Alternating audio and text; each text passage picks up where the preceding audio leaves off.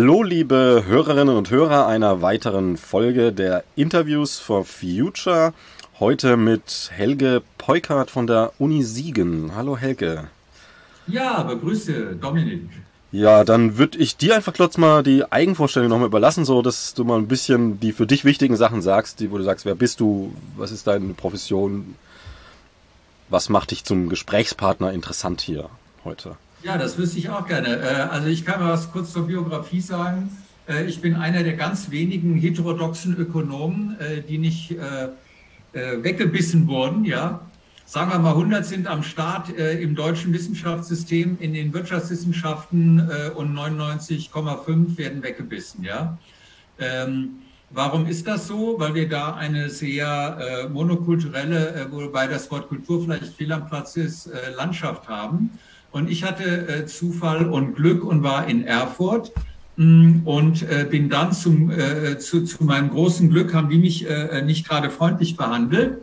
Mh, mm, und dann war ich mal auf, auf so einer interessanten Konferenz in Siegen und habe dort durch Zufall den Dekan kennengelernt beim Abendessen. Gutes Abendessen, gute Laune. Und da ich dem gesagt, ja, brauchen Sie denn nicht einen heterodoxen Ökonomen? Da sagt er, ja, genau. Äh, da wollen wir gerade einen neuen Masterstudiengang etablieren.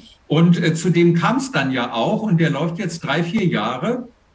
Und dort soll eben nicht nur äh, wachstumsfreundliches, Homo economicus, gewinnmaximierendes verbraten werden, was ja leider äh, doch sehr üblich ist, mh, hm, sondern eben auch andere Richtungen, unter anderem äh, ähm, die ökologische Ökonomik, äh, aber auch Feminismus, bisschen Marxismus und so weiter, dass die Studierenden Überblick haben.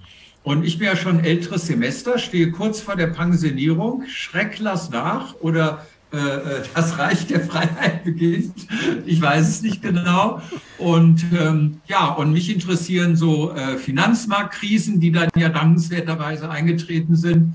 Äh, ähm, und, äh, und jetzt halt die, Ökolog äh, die Ökologiefrage, weil ich glaube, dass wir klimapolitisch wirklich äh, am, am, am Rande sind. Ja? Und wenn ich im Wald spazieren gehe, äh, oder auf der Windschutzscheibe, wenn ich mal Auto fahre, die Insekten vermisse, dann kann ich nur sagen, äh, und auch die Zoonose Corona, äh, ähm, die Apokalypse rückt näher.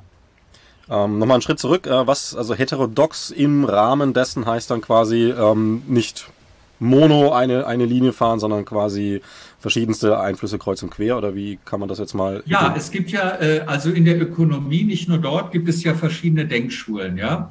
Äh, also was weiß ich, äh, einige kennen ja zum Beispiel, äh, was weiß ich, neoliberalistische Richtung, Monetarismus, Keynesianismus, die einen mehr interventionistisch, die anderen weniger.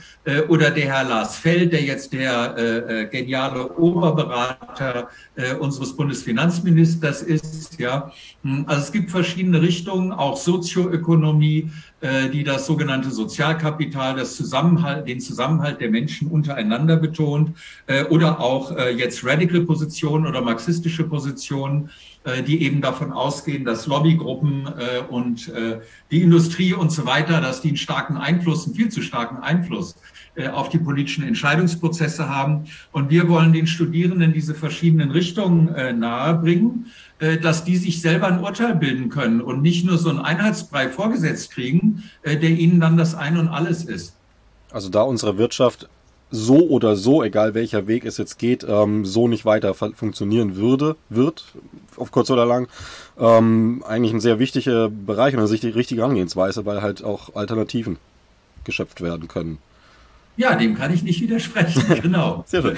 Ähm, kommen wir nochmal ganz zurück so zum, ähm, ja, also unsere Wirtschaft, wie sie heute ist. Ich finde, es sind immer so zwei, also als ich jung bin, jetzt 42 und als ich ein kleiner Knirps war, habe ich jetzt von Kapitalismus, das war da noch, also zumindest in meiner Nicht-Wirtschaftswelt jetzt nicht so ein äh, Begriff, da war es die Marktwirtschaft, was auch super schön sich anhört und ähm, jetzt von der Grundidee, eine Ma einen Markt, an dem man Handel treibt, wirtschaftet, finde ich weiterhin erstmal schön, so, finde ich eine gute Sache.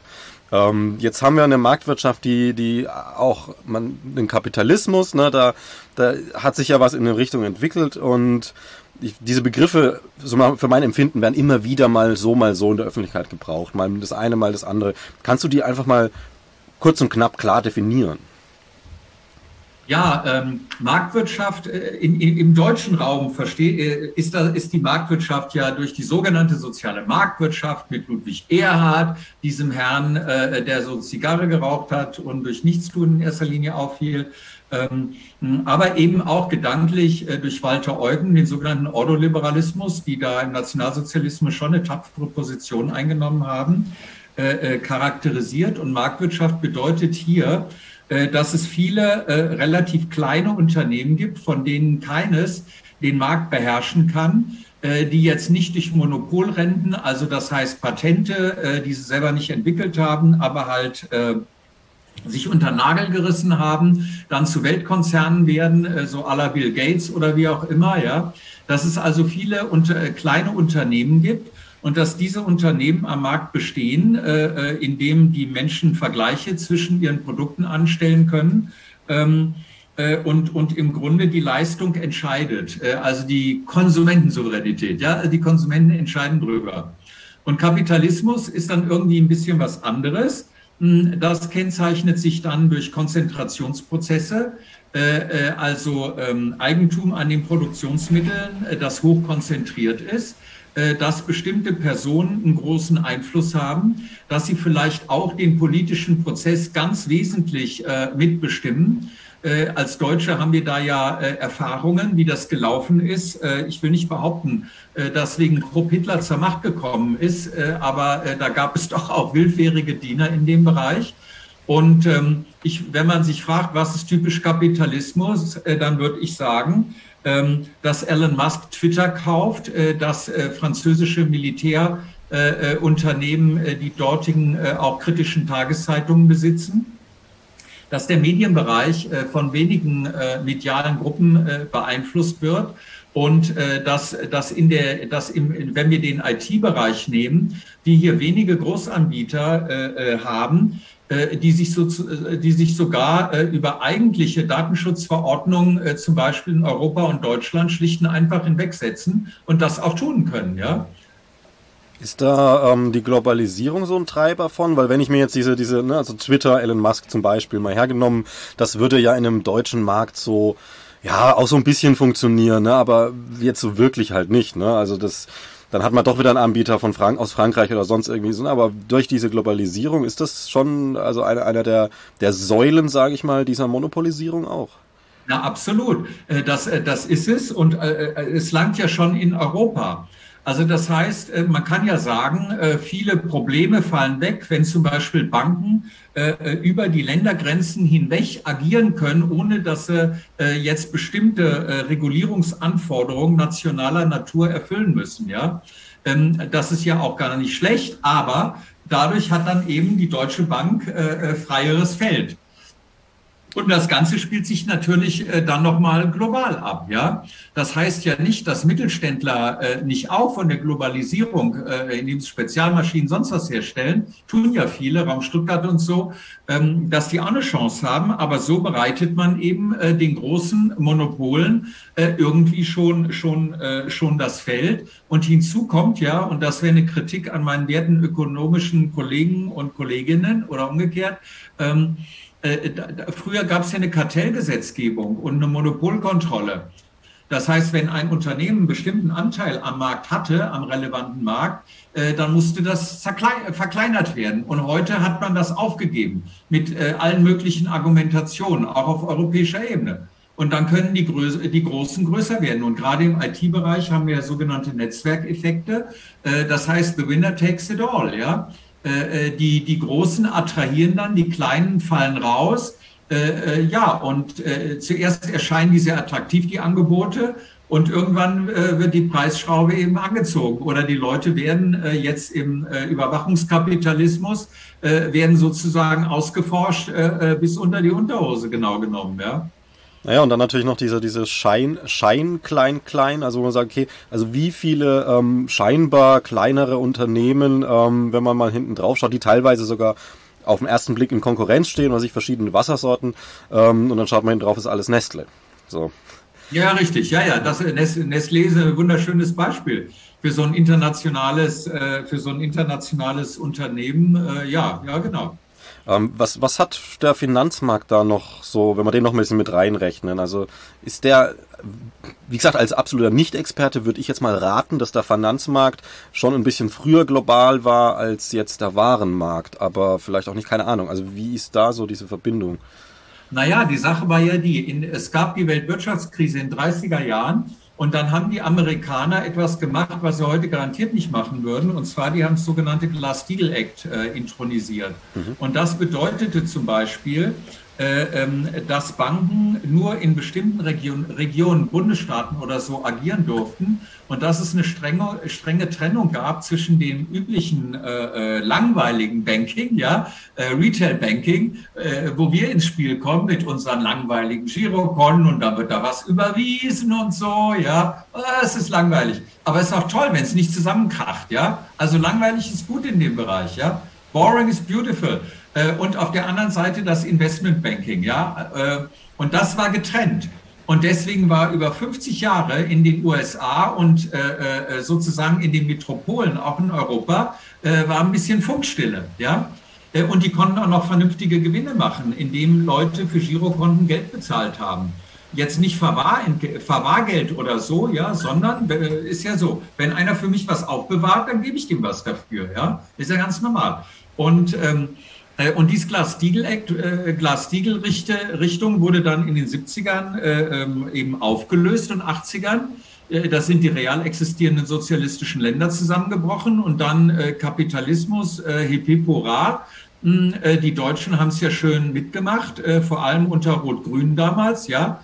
Das konnte ja gar nicht dereguliert genug sein. Also die, die Eigenkapitalanforderungen gingen runter. Die Banken konnten äh, über die Ländergrenzen hinweg agieren. Äh, sie konnten die gewagtesten äh, Konstrukte, Sekuritisierung und so weiter veranstalten. Und das ist so ein Merry-Go-Round, was dann eben weltweit äh, äh, vonstatten gegangen ist, äh, hat es dann gegeben. Und jetzt die Frage, äh, also insofern äh, ist diese, ist diese Deregulierung der äh, Gütermärkte ja, und der Realsphäre ist praktisch ungefähr zeitgleich mit der Deregulierung zu 70er, 80er, 90er Jahre mit der der Finanzsphäre gegangen. Und dann hat sich das halt gegenseitig schön aufgeschaukelt, ja. Ja, und kurz. Und wenn man sich fragt, äh, ja, wie ist denn das jetzt mit Finanzkapital? Hat das jetzt das System ange, angetriggert? Äh, hat das den Kapitalismus kapitalistischer gemacht, ja, oder die Marktwirtschaft? Und da kann man sagen, naja, irgendwo schon. Also es gibt ja große Finanzkonglomerate, äh, äh, die Firmen unterstützt haben. Teilweise sind, sind realökonomische Firmen ja selber zu verkappten Finanzglomeraten äh, geworden. Und man kann sagen, es gibt da zwei Funktionen. Die eine ist, dass die Banken über die Kreditvergabe, und die können ja Geld aus dem hohlen Bauch schöpfen, äh, halt unheimlich viel Geld ohne äh, große Kontrolle. Man denkt hier immer, ja, da ist die Zentralbank und die kontrolliert das. Das ist jetzt ein großen Teil Quatsch, ja. Wenn die Banken äh, gleichgerichtet Kredite vergeben, dann hat die Zentralbank, kann nicht so furchtbar viel ausrichten, ja. Außer sie haut mit, mit, mit dem Hammer drauf und dann geht die Wirtschaft pleite, äh, mehr oder minder. Äh, das hat es in den 70er, 80er Jahren mal gegeben. Also das heißt, die, die, die schenken Kredite aus, ja, äh, führen zu einer unheimlichen Geldvermehrung und treiben dadurch natürlich das Hamsterrad an. Und dann noch eine zweite Funktion, nämlich Staubsaugerfunktion, ja. Äh, wir haben ja eine riesen Umverteilung in den letzten 30 Jahren, nicht nur in den USA, hat es ja äh, kaum Reallohnverbesserung der, der Mehrzahl der Bevölkerung, der Lohnabhängigen gegeben. Und gleichzeitig Wirtschaftswachstum. Dann stellt man natürlich die Quizfrage, ja, wer hat denn dann eigentlich äh, dieses zunehmende Bruttoinlandsprodukt oder Sozialprodukt, wer hat denn davon profitiert? Und das sind dann, und das ist jetzt keine blöde linke These, sondern schlichtweg Statistik, da haben eben die oberen 10 oder sogar nur 0,1 Prozent von profitiert, ja. Und jetzt äh, haben die also immer mehr Geld äh, in der Tasche. Und jetzt wollen die aber Gewinne sehen. Und dann saugt praktisch der Finanzmarkt diese äh, Gewinnüberschüsse so ab.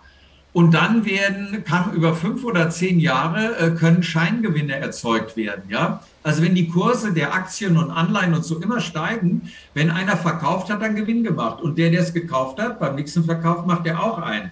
Mal vereinfacht gesagt. Das heißt, es kann sozusagen ein Scheinparalleluniversum entstehen, wo Gewinne generiert werden, die überhaupt keine reale Basis haben. Und irgendwann kracht sowas zusammen. 2008 hatten wir das. Da kann man sagen, okay, äh, dann gehen die halt leer aus, äh, die Leute, die da Gewinn gemacht haben. Aber dann besteht ja der Supertrick darin zu sagen, ja, und die allgemeine Bevölkerung darf das dann über Steuererleichterungen und Rettungsschirme, Bankenrettungsschirme und Pipapo, die dürfen es bezahlen, ja. Und dann sind die Leute teilweise so blöd und wählen die Parteien, die ihnen das eingebrockt haben. Das kann ich leider auch nicht ändern. Ja gut, das ist ein ganz anderes Thema nochmal. Aber also, da könnte man ja, glaube ich, jetzt irgendwie 800 Stunden mitfüllen. Ähm, ich will jetzt mal zurückkommen. Also jetzt haben wir, jetzt wissen wir mal ein bisschen was über Finanzmarkt, über, über Wirtschaft und so weiter, eine kleine Grundlage. Jetzt kommt ja noch ein ganz anderer Player dazu, nämlich der Klimawandel. Also zum Beispiel hat bei uns hier in Leipzig ähm, am 11. Mai jetzt vorgestern der Eisheiligen gestartet mit 28 Grad tagsüber und nachts ist es irgendwie, das war Hochso es war Hochsommer ich könnte jetzt noch eine ganze Liste aufzählen, lasse ich jetzt mal. Also wir wissen ja beide und ich denke mal die Hörerinnen und Hörer auch, wohin die Reise geht, nämlich ähm, tatsächlich apokalyptisch momentan zumindest, wenn wir so weitermachen. Und die Gesellschaft, man meint ja, hat's ja irgendwie begriffen und reagiert jetzt. Und auch die Politik, die Wirtschaft und jetzt äh, ähm, macht den Eindruck, dass das große, große Werkzeug, also auch Green New Deal und so weiter, das große Werkzeug quasi ähm, ein, ein nachhaltiger grüner Kapitalismus ist. Ähm, vielleicht erstmal ganz grundsätzlich, ist Kapitalismus strukturell überhaupt in der Lage dazu, nachhaltig, ökologisch nachhaltig auf einem endlichen Planeten zu sein? Na, ich glaube es nicht. Also ich glaube, es ist ein grundsätzlicher Widerspruch, leider, ja, weil wir haben ja kein, keine tolle Systemalternative. Man kann ja nicht sagen, machen wir es wie Kuba oder so, ja äh, oder wie Nordkorea oder äh, ich weiß nicht, oder wie die Sowjetunion in 40er Jahren oder so. Also wir haben da im Grunde keine tollen Vorbilder, dass wir sagen können, ja, machen wir mal so. Und die Ökonomen, äh, selbst die Alternativen, können jetzt auch kein Alternativsystem äh, aus dem Hut zaubern. Also das Grundproblem ist, ähm, dass unser Wirtschaftssystem, ganz wurscht, wie wir das bezeichnen, dass das eine systemimmanente Steigerungslogik hat, ja. Da führt nichts dran vorbei. Also in dem Moment, wo wir produktiver äh, äh, wirtschaften, kann ja im Folgejahr mit weniger Leuten das Gleiche hergestellt werden. Das heißt, selbst wenn wir eine stationäre Ökonomie hätten, dann hätten wir immer mehr Arbeitslose, ja, äh, wenn das nicht weiter wachsen würde. Ähm, und das ist das Problem. Das heißt also, unser Wirtschaftssystem äh, hat, eine, hat eine, äh, eine, eine Wachstumslogik drin es, es ist Landnahme, es sollen immer mehr Bereiche äh, auch der Natur in Dienst genommen werden, dem, dem Warentausch, ja, äh, unterworfen werden. Und das, das sagen ja viele Leute äh, und, und Marxisten gibt's eh kaum noch. Äh, äh, also nicht nur die sagen das, das, das merken wir ja auch. Wenn ein Unternehmen, nehmen wir doch mal ein Chip-Unternehmen oder ein Autounternehmen, äh, was wollen die? Ja, die wollen wachsen. Ja, warum wollen sie denn wachsen? Damit sie mehr Gewinn machen. Wie können sie es machen? In, weil sie Größenvorteile haben. Je mehr sie produzieren, äh, umso weniger kostet das Einzelding, ja. Äh, äh, Stückkosten sinken und, und, und, und man wächst eben. Das ist äh, sozusagen ein Systemimperativ. Und natürlich sollen, sollen Unternehmen, gerade große Aktiengesellschaften und so, die sollen möglichst den Gewinn für ihre Aktionäre steigern. Wie machen die das? Indem sie halt möglichst wenig Umweltschutz machen, indem sie die Kosten, die auftreten, möglichst externalisieren, nach draußen drücken, der Gesellschaft aufdrücken, ja.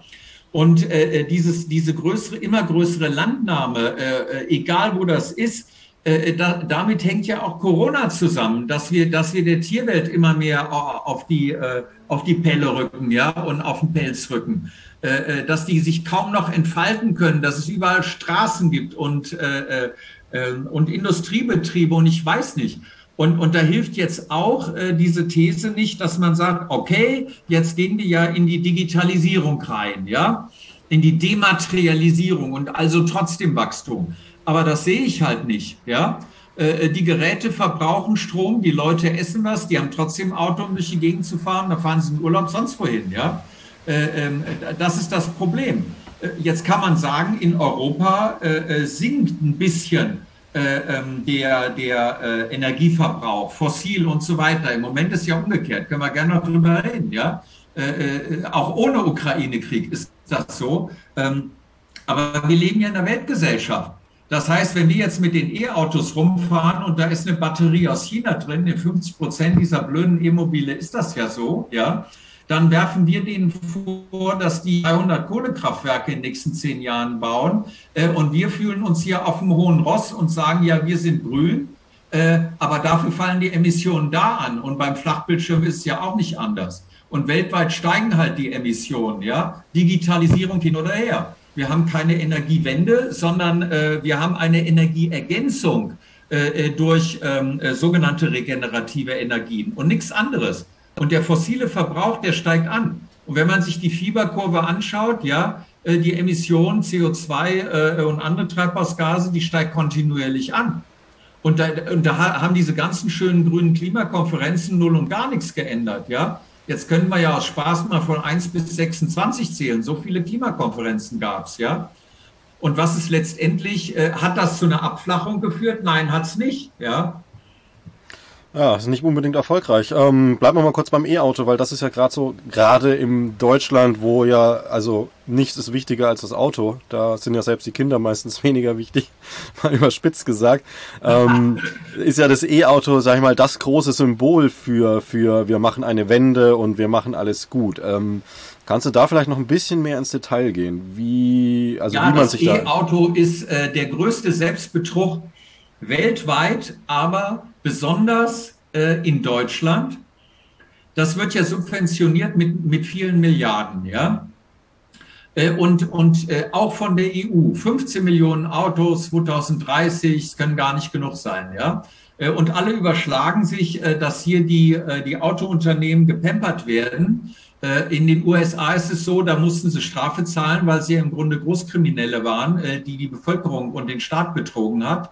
Ähm, da musste zum Beispiel VW ein paar Milliarden zahlen. Das mussten die in Ladestationen stecken. In Deutschland äh, äh, sagt der Staat, wir machen das schon. Ja, ist praktisch genau so, als wenn man sagt, äh, ja, die Tankstellen sollen vom Staat betrieben werden, damit die armen äh, äh, äh ähm, Autokonzerne, die ja im Grunde äh, selten so hohe Gewinne wie jetzt gemacht hatten, dass diese armen Kerlchen, äh, diese Quasi-Betrüger, das nicht bezahlen müssen.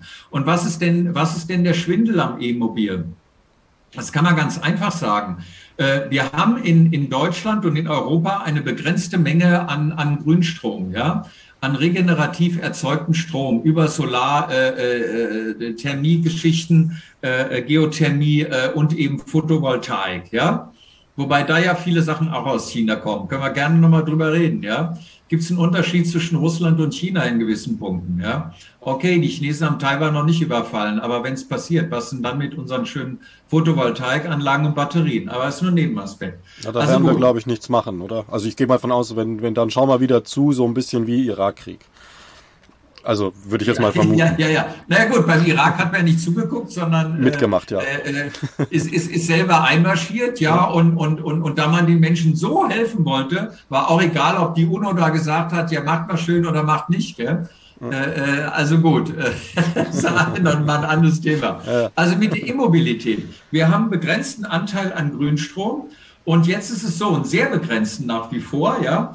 Und jetzt ist die Sache die, was passiert, wenn wir einen höheren Strombedarf haben, der noch dazukommt? Antwort ist sogenannter Differenzstrom. Der wird eben geliefert, wodurch? Durch zugeschaltete äh, Kohlekraftwerke beispielsweise, ja oder jetzt durch Steinkohle, äh, die da meinetwegen aus Kasachstan kommen äh, oder andere wird aus Kolumbien äh, rangeschippert, ja. Äh, oder zum Beispiel werden jetzt in Brunsbüttel äh, werden, werden LNG-Terminals äh, und so äh, errichtet, damit die Amerikaner endlich mal wieder ihr wieder in Gang gekommenes Fracking äh, Zeug da loswerden. Ja, naja, Markus also, Söder hat ja jetzt auch schon Fracking in Deutschland ins Spiel gebracht. Also genau so ist es, ja. Äh, und und das Problem jetzt bei den E-Autos ist, ähm, dass die E-Autos, wenn man es genau nimmt und man jetzt nicht so ein Ding deswegen aufs Dach gesetzt hat, ja, und so viele tun das ja nicht, dann ist da also die E-Autos sind zusätzlicher äh, Ökostrombedarf und der wird eben fossil generiert. Äh, und, und bis zu den Forschungsinstituten und der Politik und die Grünen sind da ja der Steigbügelhalter der Subventionitis für die Autokonzerne, ja, äh, für die, für die grün angestrichenen dann. Ähm, äh, das, das ist ja eine Katastrophe. Und dann kann man sich noch fragen, was passiert denn mit den Gebrauchtwagen, die die Leute haben? Ja, ganz einfach. Äh, die werden dann nach Bulgarien äh, oder zum Beispiel Nigeria transportiert. Als erstes wird der Katalysator ausgebaut, weil der äh, separat noch besonders viel Geld einbringt, ja. Und dann fahren die Autos, die tuckern dann noch 100 bis 150.000 Kilometer rum. Und wenn man jetzt sagt, dass ein zwei bis drei Tonnen äh, schweres äh, Dinosauriermobil, ja, dass das äh, mit null Emissionen angerechnet wird, da kann ich sagen, äh, da ist null Verstand dahinter und ist die größte Selbstlüge, die es überhaupt gibt. Und ich finde es auch eine Sauerei, dass die EU, die ja diesem ökomodernistischen äh, äh, Fantasiegebilde hinterherjagt, dass es eine absolute Treibhausgasentkoppelung äh, äh, gibt, ja, die es ja nicht gibt, äh, äh, dass die das am, am, am E-Mobil äh, ex exemplifizieren wollen. Das ist ja wirklich grotesk, ja. Äh, und dass die zum Beispiel nicht sagen, ähm, äh, in den Regularien festgelegt haben, ja. Und das ist eben die Kritik an Fit for 55 äh, der EU-Kommission. Es wird jetzt schon wieder verwässert. Äh, apropos verwässert. Ähm, das wurde äh, am 14. Äh, Juli letzten Jahres wurde das Programm vorgeschlagen und keiner hat es gemerkt. Warum? weil am gleichen Tag äh, in Aweiler die, die Sache äh, losging, ja. Ähm, und die, die EU sagt nicht, dass diese Autos äh, äh weniger, äh, weniger Gewicht haben sollen. Hätten sie ja sagen können. Äh, dass, dass nur dann gefördert wird und angerechnet wird mit Null Emissionen, wenn die nicht zwei Tonnen wiegen. Ja, das ist doch grotesk. Jemand, der mit 100 Kilo sowieso schon zu viel wiegt, ja, der wird durch zwei, durch zwei Tonnen äh, wird er dann durch die Gegend gefahren. Wenn ich noch drei Kinder einrechne, äh, wird es ja auch nicht viel weniger. Also das, das ist das Grundmanko. Ähm, Wachstum, Wachstum über alles, weil wir in dieser Systemlogik drin sind und man lügt sich selber etwas vor, indem man das hier und da und dort irgendwie grün anstreicht. Aber das ist eine Fata Morgana. Je näher man der, dem sogenannten Ziel äh, äh, der, der Nullemission, die in unserem System meiner Meinung nach unmöglich äh, äh ist, je näher man dem meint zu kommen, umso plötzlich die Fata Morgana weg und viel weiterhin bildet man sich gerade wieder neu ein. Jetzt äh, sprichst du von, von, ich sag's mal so, Planlosigkeit, äh, Idiotentum würde ich es vielleicht sogar mal ein bisschen nennen, irgendwie, die dann solche, solche Sachen beschließen. Ähm, ist das nicht vielleicht sogar ein bisschen zu freundlich und ähm, sag mal, verwässert mancherlei Absicht. Also ich kann mir vorstellen, dass natürlich sehr viel, also man weiß es ja, ähm, dass, dass sehr viele Player einfach ganz genau wissen, was sie tun. Also bestes Beispiel ist ja hier die, die ähm, Studie, die Klimastudie von, von äh, ExxonMobil in den 70ern die wussten, die wussten es. Die haben eine Studie in Auftrag gegeben, was passiert durch fossile Verbrenner, haben das Ergebnis bekommen und haben genau gegensätzlich reagiert. Ähm, Michael Mann spricht ja ähm, vom Infokrieg ums Klima, ne, wo es dann halt genau um diese Sachen geht, zum Beispiel, dass wir alle Einzelpersonen auf unseren Fußabdruck aufpassen sollen und nehmen wir mal lieber die Konzerne aus dem Blick. Ne? Das war so ein ganz, wo, wo ich kenne mich zum Beispiel sehr viel mit Kommunikation, auch mit, auch mit manipulativer Kommunikation und sehe das ständig eigentlich. Also die, die holzschnittartigen Muster, die da verwendet werden. Ähm, würdest du sagen, dass wir auch ein Stück weit äh, einen, einen Krieg ums, also einen Wirtschaftskrieg ums Klima führen? Also irgendwie Leute, die jetzt vielleicht verstanden haben, sagen, okay, wir müssen anders wirtschaften. Also du zum Beispiel als, als Zielscheibe von Leuten, die, sag mal, Friedrich Merz Typus so. ja, ja, äh, ja, ja, witzig, Dominik. Ähm, also die Sache ist die, der Mann spricht ja von der Propagandaschlacht, gell? Ja, genau. Äh, äh, so ähnlich wie du das sagst. Äh, und das, das trifft schon zu. Ich bin nicht ganz glücklich über das Buch, weil so Leute wie die von Aufstand, da sagt er, äh, lass mal lieber, äh, da gerate dein, äh, da gerät die ganze Debatte äh, ein bisschen zu konfliktuös und so. Äh, das sehe ich anders. Ähm, aber äh, er hat da schon recht. Und ich muss sagen, in den 70er Jahren äh, Exxon äh, äh, Mobil und, und so weiter, ja, und auch die Zigarettengeschichte Marlboro und so weiter, mhm. das waren ja Leugner. Also das waren äh, äh, Krebsleugner äh, und, und Wachstum ist irgendwo auch Krebs, weil es exponentielles Wachstum ist. Äh, äh, und, äh, und, und Exxon sowieso, die haben gesagt, ja, es gibt doch gar keinen Klimawandel, gibt's doch gar nicht. Ja, aber ja nur und nach außen. Also die haben das ja nur nach außen geleugnet. Also innen drin war es ja klar. Die haben die Studien ja, gemacht. Ja, natürlich. ja, ja, klar. So, also. klar. Ja, natürlich. Das war äh, Propaganda nach außen und die wussten es ist anders, ja. Äh, und jetzt ist die Frage, äh, hat sich das heute gewandelt? Und ich würde sagen, äh, nicht wirklich. Ähm, und zwar, äh, der, der Klimawandel, den können wir heute jeden Tag in der Zeitung lesen und die an sich harmlose äh, ähm, äh, Weltwetterorganisation äh, äh, sagt uns, na ja, also vor drei Jahren hätten wir es noch anders gesagt. Mit 50 Wahrscheinlichkeit haben wir bei Gelegenheit 1,5 Grad weltweit. Äh, und und da, da sind die Ozeane ja noch eingerechnet. Gell? Wir haben ja laut äh, IPCC-Bericht jetzt schon weltweit 1,5. Auf Landmasse. Äh, dann, dann, ja. Ist klar, gell? Ja. Und dann, dann kommen die mit diesen, äh, mit diesen, äh, wir haben die Dürren, ja, äh, äh, in Äthiopien oder so, äh, aus, aus Griechenland erzählen mir die Leute, äh, die an sich Wärme mögen, die Griechen und Griechen, die erzählen mir, dass es echt im Sommer kaum aushalten, selbst in nicht ganz so großen Städten. Und, und, und also das kann man nicht mehr leugnen, das wäre auch einfach dumm. Und deswegen gibt es eine neue Strategie, ja, die Verharmloser und eben, eben die Ökomodernisten. Also, äh, und das E-Mobil war ja ein Beispiel dafür. Äh, und die Industrie, die sagt sich, wir können das nicht leugnen, da wollen wir wenigstens vom Staat kräftig Subventionen kriegen. Das tun sie ja auch, ja. Äh, wenn man Wasserstoff nimmt, hier fließen mal 500 Millionen, da mal eine Milliarde, äh, da mal was, ja. Hm, wenn man das aufsummiert, da kommt eine ganz nette, kommen ganz nette Sümmchen zusammen. Das heißt, heute ist im Grunde die Scheidelinie die, ähm, Geben wir zu, dass äh, wir eine Postwachstumsökonomie eigentlich bräuchten oder nicht? Und äh, da nehme ich nur mal das Beispiel. Es gibt ja so einen Podcast da, so ein, ein bisschen ähnlich wie deiner, so äh, jung und äh, naiv. Mhm. Und da wurde ja die gute Frau Schnabel äh, äh von der EZB gefragt, glauben Sie denn, dass das Wachstum immer weitergehen kann? Und da guckt die wie so ein Honigkuchenpferd und sagt, ja, warum denn nicht? Und dann fragt er noch zweimal nach und die, ja, wo ist das Problem? Ja. Und da kann man sagen, dass eben die politischen Führungsspitzen, äh, dass die im Grunde weiter hinterm Berg und dümmer sind als junge Leute, die 20 Jahre sind äh, und denen die Tränen kommen, die bei Aufstand sind, wenn sie vortragen, warum sie da ihre Aktionen machen. Und das ist ja, das ist ja schlimm. Und, äh, und, und die Politik macht das ja auch. Und äh, die, die Parteien inklusive Grünen ja auch, äh, außer ganz wenige, die das nicht tun, ja. Äh, und die Forschungsinstitute, die sagen natürlich heute nicht, es gibt keinen Klimawandel, aber die sind ja alle von Drittmitteln abhängig. Und deswegen äh, äh, machen die dann Studien, ja, wie können wir denn dann ein bisschen Klima äh, äh günstiger werden 2030 und so. Und wenn ich eine Zahl in den Raum werfen darf, der IPCC sagt, wir haben 230 Gigatonnen, das sind Milliarden Tonnen, ja. Ähm, dass er mit 83 Prozent Wahrscheinlichkeit bei 1,5 Grad landen, ja, wo wir jetzt bei Gelegenheit schlecht eh drüber sind. Wenn ein, Deutschland ein Prozent der Weltbevölkerung hat, sind das 2,3 Gigatonnen pro Jahr. Ist gleich fertig die Zahlenkanonade. Äh, äh, verbrauchen wir im Moment äh, oder emittieren äh, 650 äh, oder, oder an die 700, etwas über 700, Entschuldigung, äh, Millionen Tonnen.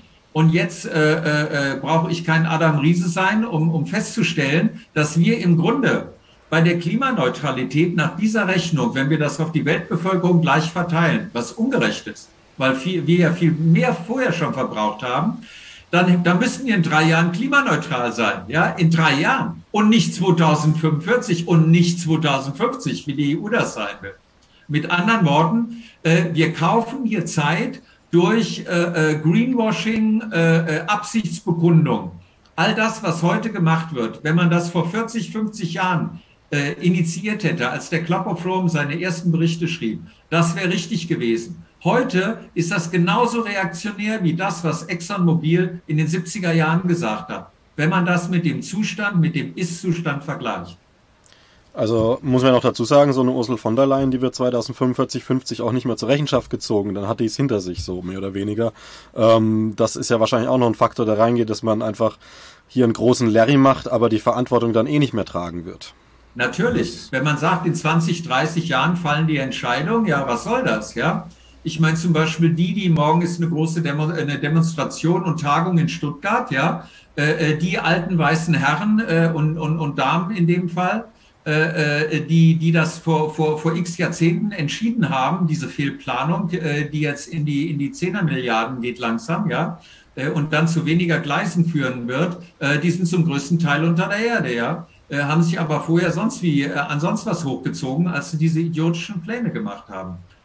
Du hast jetzt schon ein paar Mal den Aufstand der letzten Generation erwähnt, ähm, weil es jetzt gerade vom Timing so gut passt. Ähm, also heute bei der Aufnahme haben wir heute den 13. Mai und am 11. Mai äh, eben an dem mit 28 Grad heißen ähm, Start der Eisheiligen gab es eine Veranstaltung in Leipzig, die war im Audimax der Uni Leipzig, wurde dann besetzt äh, vom Aufstand der letzten Generation. Also die machen, kleben sich auch irgendwo auf der Straße fest oder gerade jetzt aktuell auch gehen ein paar Videos rum, wo sie halt ähm, Ölpipelines irgendwie blockieren, also abschließen so weiter und so fort.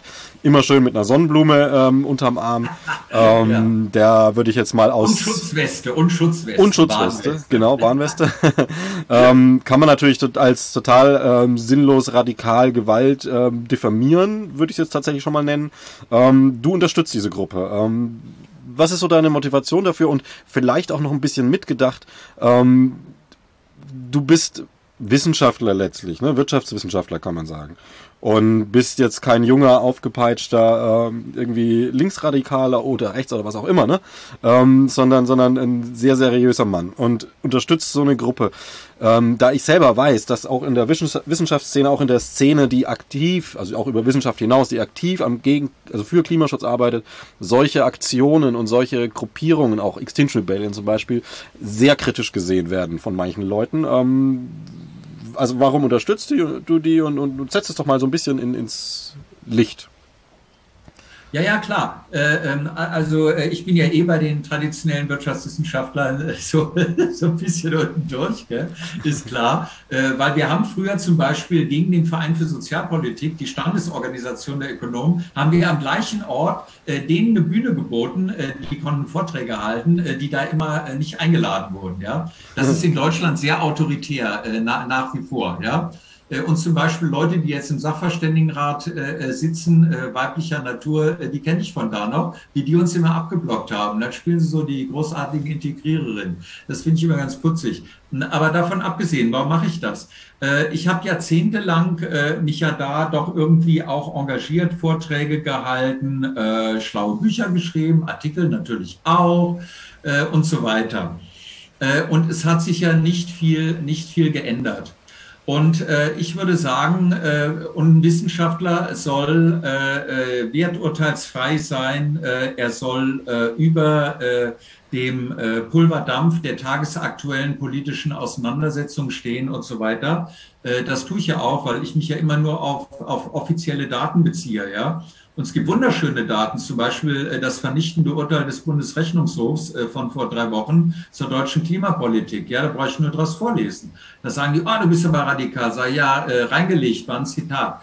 Ähm, also das, äh, das heißt, ich sehe da keinen Widerspruch. Ich habe das Jahrzehnte gemacht und äh, ich sehe mich jetzt und viele der jungen Leute äh, auch. Und es gibt ja auch Scientist Rebellion, äh, die tauchen dann immer mit solchen weißen, ich habe mir Astro-Kittel zugelegt und in Bonn da Kleistermeister gespielt. Ja, Zu Hause darf ich nie beim Tapezieren helfen, da mache ich es da mal. Ähm, da waren wir also beim Bundesverkehrsministerium, haben da so ein bisschen äh, da, da tapeziert, so Sachen, äh, IPCC und so. Ähm, und warum, warum tue ich das und warum tun die anderen das? Wir sind im Grunde absolut friedfertige, harmlose Figuren. Ja? Wir finden es scheiße, äh, dass wir im Grunde Aktionen unternehmen, äh, die Spielräume des doch irgendwo existierenden Rechtsstaates ausnutzen, weil andere das auch tun, äh, deren, deren Ausrichtung und Zielsetzung uns nicht genehm sind. Aber wir befinden uns im Grunde in einer, in einer moralischen Grenzsituation. Ja? Wir machen uns schuldig. Inwiefern? In, wenn wir nicht handeln. Also wenn wir, wenn, oder vielleicht ein bisschen, also das, finde ich nämlich so ein interessanter, aber auch schwieriger Punkt. Also wenn jetzt jemand, ähm, sag ich mal, tatsächlich, also Aufklärungsarbeit durch Artikel machen will für Klima, aber sagt, sowas mache ich nicht. Ähm, also jetzt solche Aktionen, macht er sich dann auch schuldig? Oder ist es. Ja, also ich vergleiche das ehrlich gesagt äh, mit der ähm, mit der Situation in den 30er Jahren. Äh, ich habe mich gefragt, wie hätte ich eigentlich reagiert, äh, als die äh, Judenvernichtung Holocaust losging. Ja? Jetzt kann man sagen, es ist aber weit hergeholt, aber ging es ja auch um Vergasung. Äh, will das jetzt nicht gleichsetzen. Und äh, wie hätte man da reagiert? Äh, jetzt kann man sagen, ja, heute ist ja Rechtsstaat, aber passiert ja irgendwie nichts. Ähm, Äh, und das war auch eine moralische Grenzsituation. Und jetzt geht es ja um zivilen Gehorsam. Da geht es ja nicht äh, um Bewaffnung, nicht um, dass man Leute tötet, äh, dass man sehr gefährliche Situationen hervorruft, sondern äh, man sagt, Leute, äh, auch diese ganze äh, Diskurskultur, ja, die in den ganzen Talkshows und so weiter verbreitet wird, ähm, wo, wo die Sachen ja, wo die Leute ja einen Überdruss kriegen, weil äh, fast immer die ähnliche Leute immer wieder äh, wälzen sie es hier und dahin. Äh, und man sagt, äh, das ist so wie, ähm, äh, äh, was weiß ich, der Wilhelm Tell oder so. Äh, äh, da, man, man muss manchmal schlicht und einfach, äh, äh, oder der Robin Hood, ja, klar, äh, man muss manchmal äh, äh, äh, äh, an die Grenze, an die Grenze des, des Zulässigen gehen, um, um, äh, um zum Nachdenken äh, zu bewegen. Äh, das ist natürlich blöd, wenn, wenn morgens Autofahrer, äh, die wenig dazu kommen, wenn man, wenn man die blockiert und, und, und nicht die Automobilproduktion stoppt. Ja, das ist völlig klar. Ähm, und das hat ja zum guten Teil symbolischen Charakter. Und die sagen eben, äh, und übrigens bei der bei der Leipziger Aktion jetzt haben ich und äh, mein lieber Zimmernachbar äh, Nico Pech in Siegen, haben wir auch eine Solidaritätsadresse geschrieben, ja. das war nicht, finde ich ja richtig und vom Ergebnis ja auch erstaunlich, gell? Das ist ja auch so schlecht nicht, ja. Ähm, okay, also das heißt, wir, wir glauben und ich auch, dass man durch solche Aktionen viele vielleicht doch zum Umdenken bewegt und vor allem die jungen Leute von Aufstand, wenn man überlegt, was werfen die in die Waagschale? Sie werfen ihren Körper, ihre Jugend, äh, ähm, ihre, ihre Karriere in gewissem Sinne, äh, äh, teilweise auch ihre Gesundheit äh, und ihre Nerven äh, in die Waagschale. Ähm, und das hat ja historische, historische Vorbilder. Ähm, also zum Beispiel in Indien, äh, amerikanische Bürgerrechtsbewegung oder sowas. Gandhi, das wird nie so groß, aber äh, äh, man, man bekommt Achtung, Aufmerksamkeit und vielleicht Follower, um das mal so blöd zu sagen, ja, weil die Leute sagen, Mensch, die sind bereit, ohne dass sie jetzt unmittelbar was davon haben im kapitalistischen Rahmen, sind die bereit, sich so einzusetzen, ja. Äh, und wenn die das machen, da muss ich doch auch was machen. Äh, das ist sozusagen äh, der moralische Imperativ. Und Informationen haben wir ja alle genug. Wir wissen ja alle, was Sache ist, ja. Und das Problem ist, wie kommt es vom Kopf in, ins Herz, ja? Also wie kann es da sozusagen runterrutschen, äh, dass die emotionale Ebene und dann auch äh, die Handlungsebene, da, dass es da, äh, dass es da überspringt. Das ist der Gedanke. Genau, hier ist ja gerade in den Naturwissenschaften immer wieder dieser große Schock zu, zu lernen, dass es eben nicht die Logik, nicht die Daten sind, die einen Handlungsimpuls erzeugen, sondern die Emotionen. Ähm, du hattest das mit Leipzig erwähnt, das ist gerade auch aktuell. Ich fand, ich fand, ich war da sehr, sehr intensiv mit dran beteiligt und ähm, für mich hat es einen Eindruck gemacht, den ich, den ich total gut fand, nämlich, ähm, dass man weniger dieses Gegeneinander hat, so okay, entweder machst du so oder so die Maßnahmen, sondern ganz im Gegenteil, dass es hier durch, durch sowohl radikalen Protest, also eine Besetzung von einem Hörsaal, also Audimax ist jetzt auch nicht irgendein kleiner Hörsaal, ähm, sondern ein großes Ding, zentral, und ähm, aber auch durch Verhandlungen und ähm, aufeinander zugehen und Diskussionen mit ähm, dem Rektorat ein, wo ich sagen muss, ähm, phänomenal wäre übertrieben, aber durchaus beachtlich starkes Statement entstanden ist. Ist das dann nicht vielleicht doch, doch eher eine Herangehensweise sagen, okay, jedem seine Maßnahmen, jedem seine Methoden, nicht jeder muss sich irgendwo anketten, ähm, nicht jeder muss, muss verhandeln, aber wenn man das zusammenschließt, also mal, mal um jetzt nochmal bei dem militärischen Bild des, des Wirtschaftskriegs, Infokriegs und so weiter zu bleiben, ähm, wie ja auch eine Artillerie und, und, und eine Infanterie und, und, und so weiter zusammenarbeitet, man allein mit Flugzeugen nichts erreichen kann, so. Also ja, ja, klar. Also das mit Leipzig ist wirklich äh, in gewissem Sinne auch was Neues. Und äh, äh, da muss ich sagen, da hast du ja auch eine gewisse Rolle gespielt, ja, äh, Dominik. Also äh, insofern, äh, wir brauchen Dominik-Moderatoren sozusagen äh, auch im aktuellen Feld, weil meistens ist ja so, die Leute werden von der Strahl, die, die, die, die kaufen sich U oder so, gell, pappen sich irgendwo fest, dann werden sie weggetragen, gleich sind sie wieder da, ja. Und irgendwann langt ihnen das und dann werden sie in Gewahrsam gesteckt. Äh, und, und, und dadurch will man sozusagen moralische Punkte aussammeln und zeigen, wir meinen es ernst, wir geben nicht nach. Ja? Äh, wir sind in dem Sinne wirklich nachhaltig. Ja? Ihr redet davon, wir sind es durch unsere Aktion. Hm. Und äh, was jetzt das breite Spektrum der Aktionen betrifft, ich gehöre zu denjenigen, die jetzt nicht sagen, äh, ähm, diese oder jene Aktionsform ist richtig. Äh, ich finde, ich finde das äh, richtig, was, was Aufstand bisher im Großen und Ganzen macht, ja, zu den Forderungen, ob die jetzt genau richtig sind, ob man da immer Autozufahrten oder so nehmen soll. Da kann man ja im Einzelfall drüber reden, diskutieren die ja wohl selber auch. Äh, oder diese Geschichte da, äh, ähm, dass sie überhaupt eine tolle Idee, wer ist da überhaupt drauf gekommen, mit dem Abdrehen von den Pipelines, ja? Äh, das ist eine klasse Idee irgendwo. Also, also Hut ab, ja, sehr kreativ. Und ähm, äh, das ist eine Sache. Aber äh, zum Beispiel gibt es doch auch im Kommunalbereich viele grüne äh, Politiker und Politikerinnen meinetwegen, äh, die da äh, im Lokalen was machen. Das wird jetzt nicht den großen Klimaumschwung bringen, aber doch immerhin was. Äh, also Leute, die in, in gewissen Parteien sind, äh, äh, ja, warum denn nicht? Oder auch, auch NGOs, die, die, die irgendwie braver sind. Hm, oder auch Organisationen wie der NABU, hier, hier da, wo ich wohne, da in der Provinz, da, da machen die so alles Mögliche. Ja, ist doch toll. Pflanzen Bäume und so weiter. Ja, Vogelschutz etc. Ja, äh, also es, es gibt auf allen Ebenen, äh, sollte, sollte man agieren. Äh, und es war ja sozusagen äh, das falsche Privileg äh, vor vielen Jahren, dass, dass politische Kadergruppen ja äh, äh, alle drei Tage sich gespalten haben, bis bei jeder Abspaltung nur noch eine Person übrig war. Ja? Äh, trotz Kisten und so weiter. und aber auch andere können das. Äh, äh, also Hauptsache, äh, der eigene Bauchnabel wird kultiviert.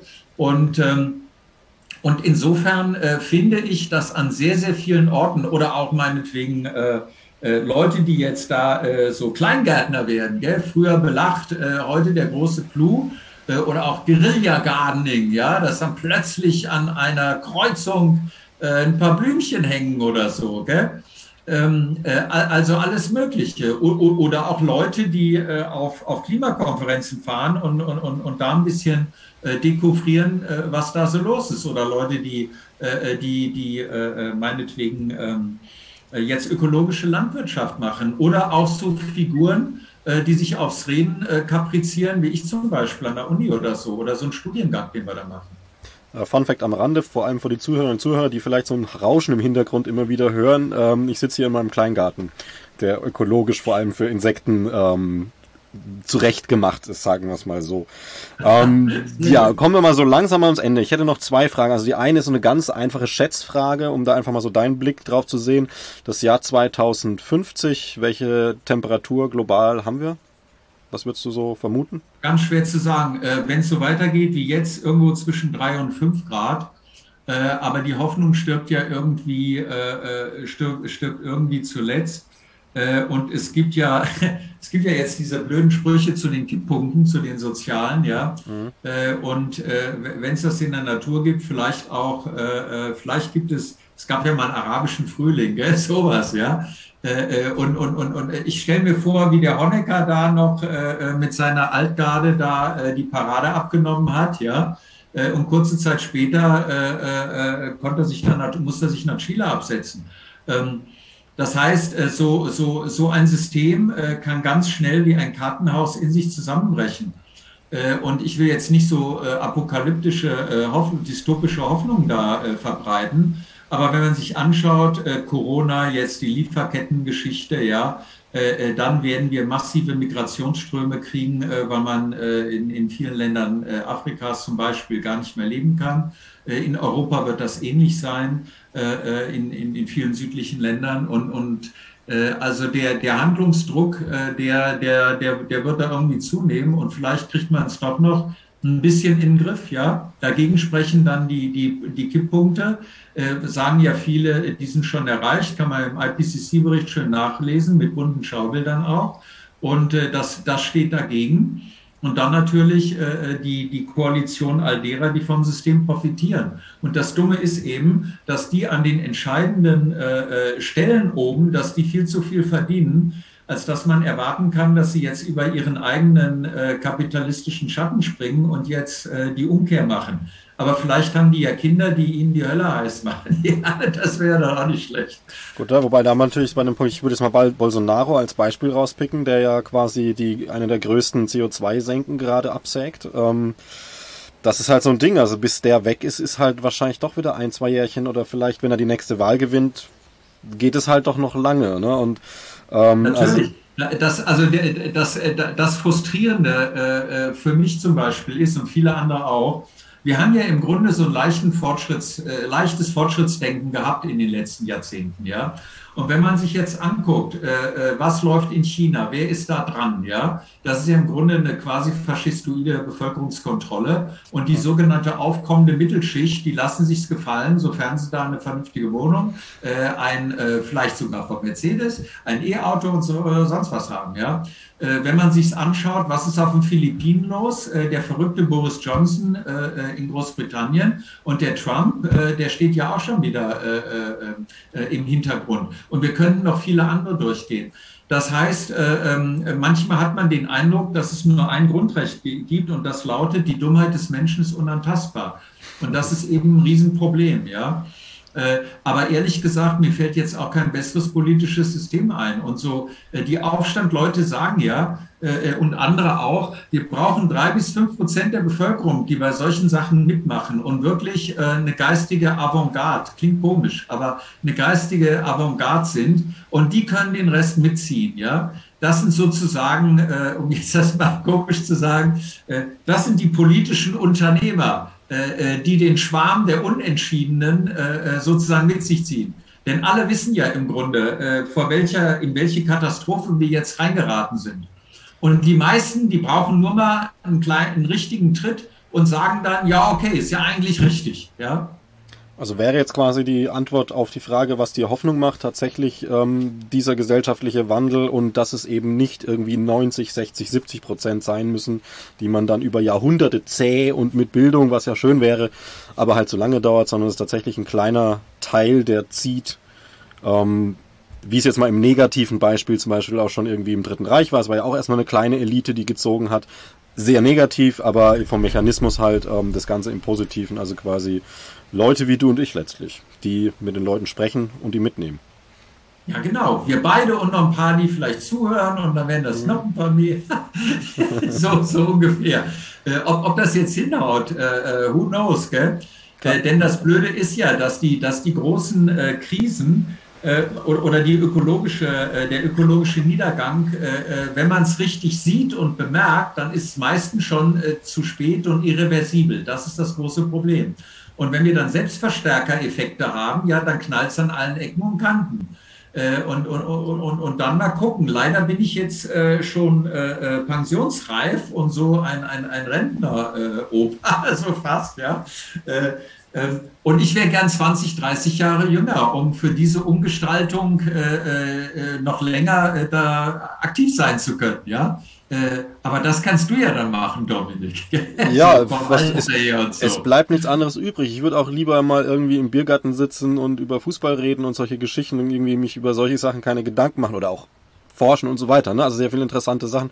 Also sich mit so einer Katastrophe und Apokalypse auseinanderzusetzen ständig ist jetzt auch keine Freude, ne? aber es bleibt halt nichts anderes übrig. und dann macht man es halt so, dass es einen auch motiviert. Ähm, ja. ja, Helge, man könnte jetzt natürlich noch sehr, sehr, sehr weit in sehr viele Richtungen gehen. Ähm, ich würde jetzt aber trotzdem mal so zum Endschluss sagen, falls du noch irgendwas hast, was dir wichtig ist, sei es irgendwie irgendjemanden grüßen oder ähm, noch irgendwas Inhaltliches, dann würde ich dir jetzt noch einen freien Slot zum Abschluss lassen. Puh, da bin ich jetzt gar nicht drauf vorbereitet. Äh, ja, äh, ich, richte an, ich richte an uns alle äh, den Aufruf, da, da nicht nachzulassen, nicht zu verzweifeln, ähm, auch mal in den Biergarten zu gehen oder so, ja. Äh, äh, und, und, und, und, und ansonsten äh, tapfer für die Regenbogenallianz der Veränderung zu sein. Ja, das ja. wäre so meine dann würde ich die Grüße an Aufstand, an Scientist Rebellion, aber auch an die Bürgerlichen natürlich, die ähm, ja, von Parents for Future, Scientists for Future sowieso bei dem Podcast hier und so weiter einfach noch so ein bisschen mit reinschmeißen. Und danke dir herzlich fürs Gespräch. Ja, gerne, gerne. Tschüss.